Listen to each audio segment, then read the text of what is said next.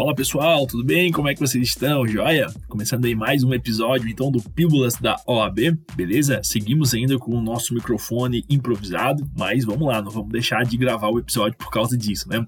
Hoje, galera, o nosso episódio ele é curtinho, bem curtinho, na verdade, é, que nós vamos falar de direito internacional, tá bom? Então são duas questões aí, mas não deixa de ser importante, tá? Então, é, é só iniciar esse episódio aqui, é, porque eu sempre deixo para falar no final, mas aí eu quero fazer aí alguns pedidos para vocês no começo, tá? Pessoal, aquele kit combo que a gente sempre pede, né? Dá uma força pra gente aí, galera que tá ouvindo a gente aqui no Spotify, dá uma corridinha lá no arroba Pílulas da UAB no Instagram, segue a gente lá, dá um like, comenta. A última, a última postagem sobre habeas corpus, se não me engano, daqui a pouco a gente vai soltar uma outra já, é, ou se você tá ouvindo isso no futuro e tudo mais, segue a gente lá, arroba Pílulas da UAB no Spotify, no, no, no, Instagram. Isso aí é bem bacana, ajuda a gente a carregar conteúdo um pouquinho mais para frente aí, belezinha? É, e aí, você está ouvindo, se você estiver ouvindo no Spotify, se você puder nos avaliar também e seguir no Spotify, é muito bacana para a gente aí, em termos de relevância, tá certo? Mas vamos lá, pessoal, vamos pro nosso, pro nosso episódio de hoje. É, hoje, Direito Internacional, vamos lá. A questão número um fala assim, ó, é, a respeito da autorização de trabalho a estrangeiro com vínculo empregatício no Brasil, assinale a afirmativa correta. Vamos às alternativas. Letra A. Trata-se de ato administrativo de competência do Ministério do Trabalho para efeito de requerimento de visto permanente e ou temporário a estrangeiros que desejem trabalhar no Brasil. Hum, Letra B.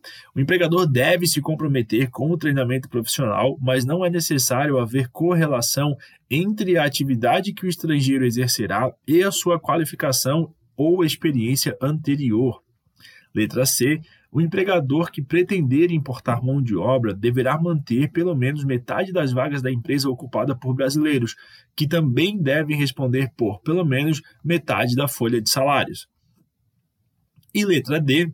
Trata-se de ato administrativo de competência do Ministério da Educação que dispensa a autorização para o estrangeiro que haja concluído o curso de pós-graduação estrito, estrito senso no Brasil ou tiver seu diploma estrangeiro revalidado, tá?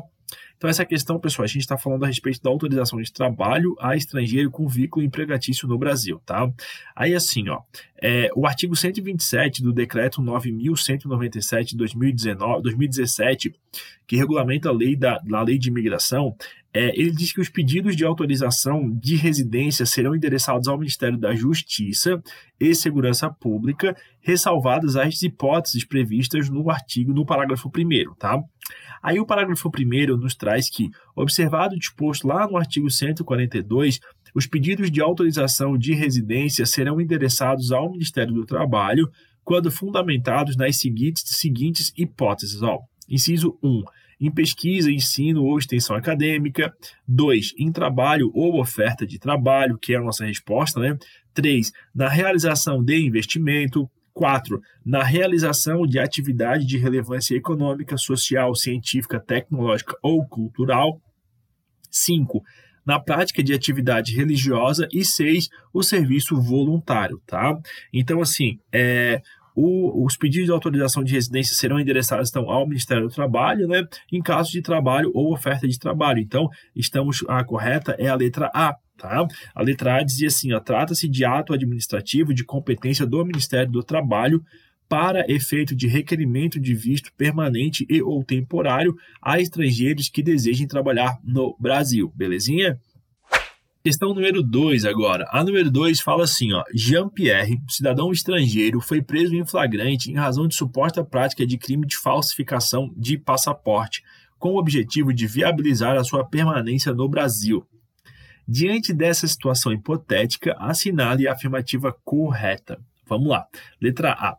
A fraude para obter a entrada e permanência no território brasileiro constitui motivo suficiente para a expulsão do estrangeiro, cabendo exclusivamente ao presidente da República, de forma discricionária, resolver sobre a conveniência e oportunidade de sua retirada compulsória do Brasil. Letra B o ilícito deverá ser apurado no âmbito do Ministério das Relações Exteriores, tornando desnecessária a instauração no processo administrativo ou inquérito para fins de apuração de fatos que ensejam a expulsão. Letra C. O mérito de ato de expulsão é analisado mediante juízo de conveniência e oportunidade, que seria discricionariedade, sendo descabido o ajuizamento de ação judicial para impugnar suposta lesão ou ameaça de lesão a direito, devendo, neste caso, o juiz rejeitar a petição inicial por impossibilidade jurídica do pedido. E letra D, por fim, a fraude para obter entrada e permanência no território brasileiro não é motivo para fundamentar ato de expulsão de estrangeiro, tá? Pessoal, aqui é o seguinte, ó. Com agora a lei de imigração, que é a lei 13445, as hipóteses de expulsão elas foram alteradas, tá? Lembrar aí que essa prova é das antigas, né? Estamos no oitavo exame ainda. A expulsão ela consiste numa medida administrativa de retirada compulsória do território nacional, instaurada por meio de inquérito policial de expulsão, tá?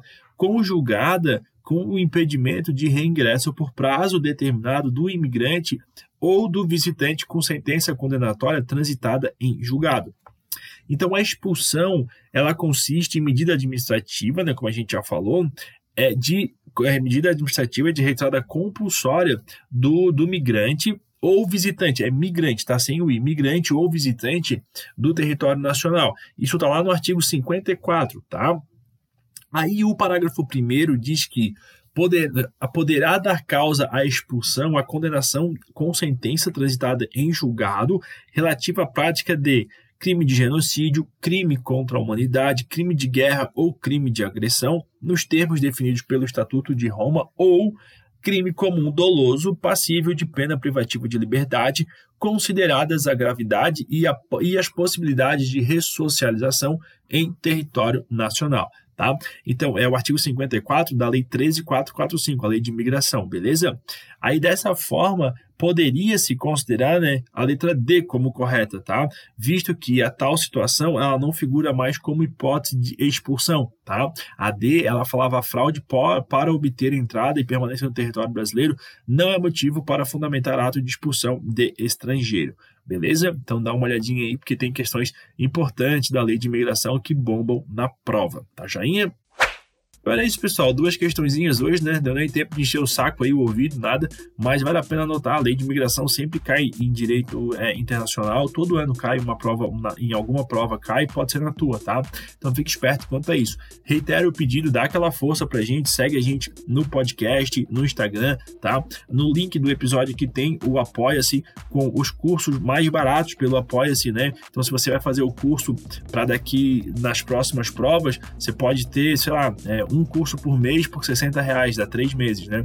Então, assim, três cursos. Então, é bem, bem bacana aí se você puder nos apoiar, beleza?